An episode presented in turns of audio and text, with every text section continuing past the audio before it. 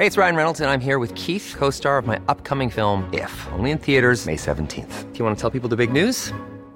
All right, I'll do it. Sign up now and you'll get unlimited for $15 a month in six months of Paramount Plus Essential Plan on us. Mintmobile.com slash switch. Upfront payment of $45 equivalent to $15 per month. Unlimited over 40 gigabytes per month. Face lower speeds. Videos at 480p. Active Mint customers by 531.24 get six months of Paramount Plus Essential Plan. Auto renews after six months. Offer ends May 31st, 2024. Separate Paramount Plus registration required. Terms and conditions apply if rated PG.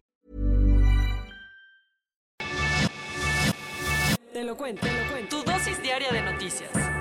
Muy buenos días. Comienza tu martes con toda la información del día con tu dosis diaria de noticias. Así que vámonos con las notas.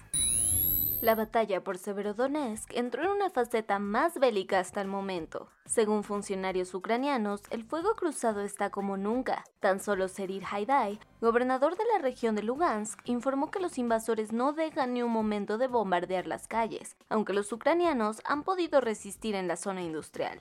Al otro lado del río que separa este poblado con el de Lysychansk, el presidente Volodymyr Zelensky visitó a sus tropas para darles palmadas en la espalda y desearles que todo vaya bien, más aún cuando tienen al enemigo tocándoles la puerta a unos kilómetros de distancia. Mientras tanto, Gran Bretaña ya dijo que les mandará artillería de largo alcance para intentar detener el avance ruso en las posiciones orientales.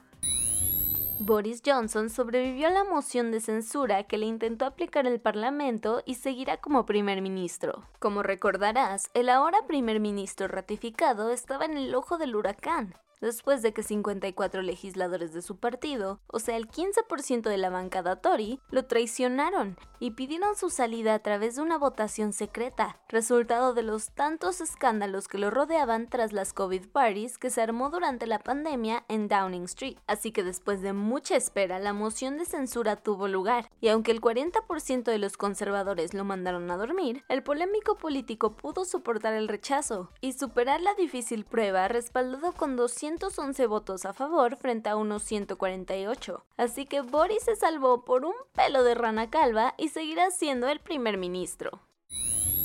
Después de semanas de suspenso, López Obrador confirmó que no irá a la Cumbre de las Américas en Los Ángeles. Tal y como se esperaba, la Casa Blanca se negó a mandarles una cordial invitación a los mandatarios de Cuba, Venezuela y Nicaragua, por lo que López Obrador anunció ayer que no va a ir a la velada, pero mandará al secretario de Relaciones Exteriores, Marcelo Ebrard, para la foto. ¿Y todo cool con Biden? Según Andrés Manuel, sí, y hasta dijo que anda viendo si se reúnen en Washington en julio. Mientras tanto, el gobierno de Estados Unidos dijo que entiende la postura de México en el tema y reconoció que nuestro país es un socio importante con el que seguirán manteniendo una relación profunda, a pesar de que el presidente mexicano medio boicoteó el evento.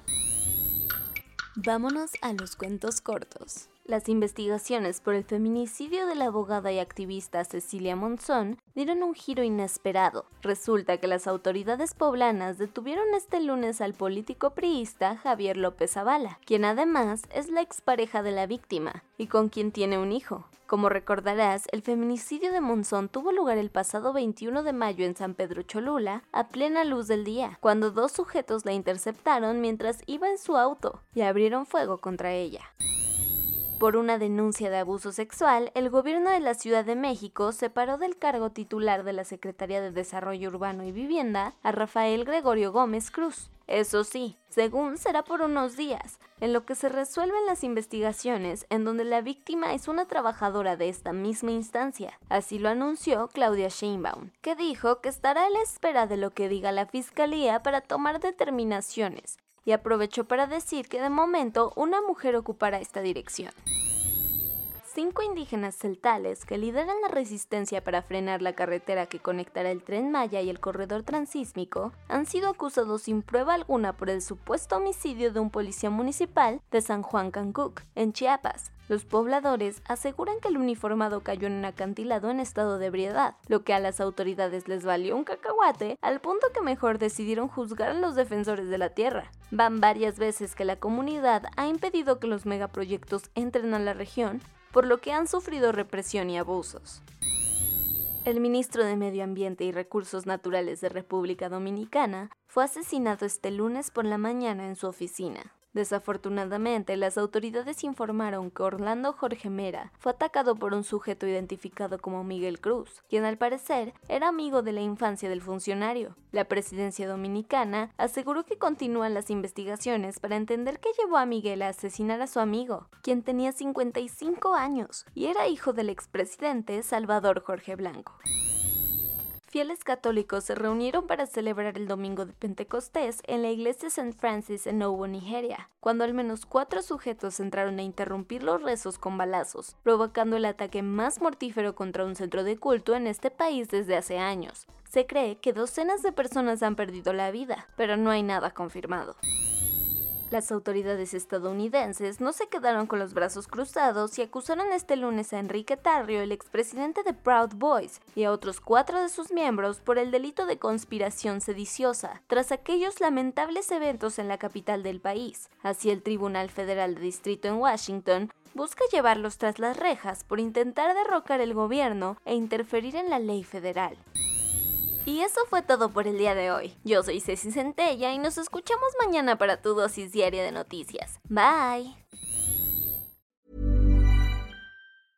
Hey, folks, I'm Mark Marin from the WTF Podcast, and this episode is brought to you by Kleenex Ultra Soft Tissues your ally to help tackle your allergy symptoms this season. I love the change of seasons, but nobody loves pollen and all those other things floating in the air that make you sneeze during this nice weather. Kleenex Ultra Soft tissues are hypoallergenic and allergist approved. So fight back against watery eyes and runny noses without worrying about irritating your skin. For this allergy season, grab Kleenex and face allergies head on.